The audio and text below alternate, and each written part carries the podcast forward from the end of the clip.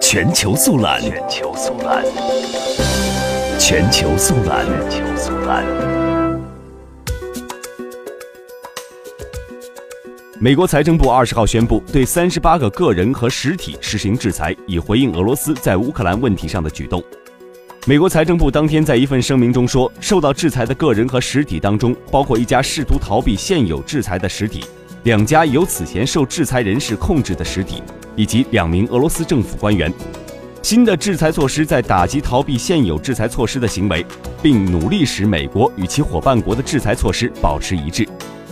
美国财政部长努姆钦在声明中说，美国政府致力于通过外交手段来维护乌克兰主权。新的制裁措施旨在继续向俄罗斯施压。他表示，除非俄方遵守其在明斯克协议中的承诺，否则美国对俄罗斯的制裁措施将不会放松。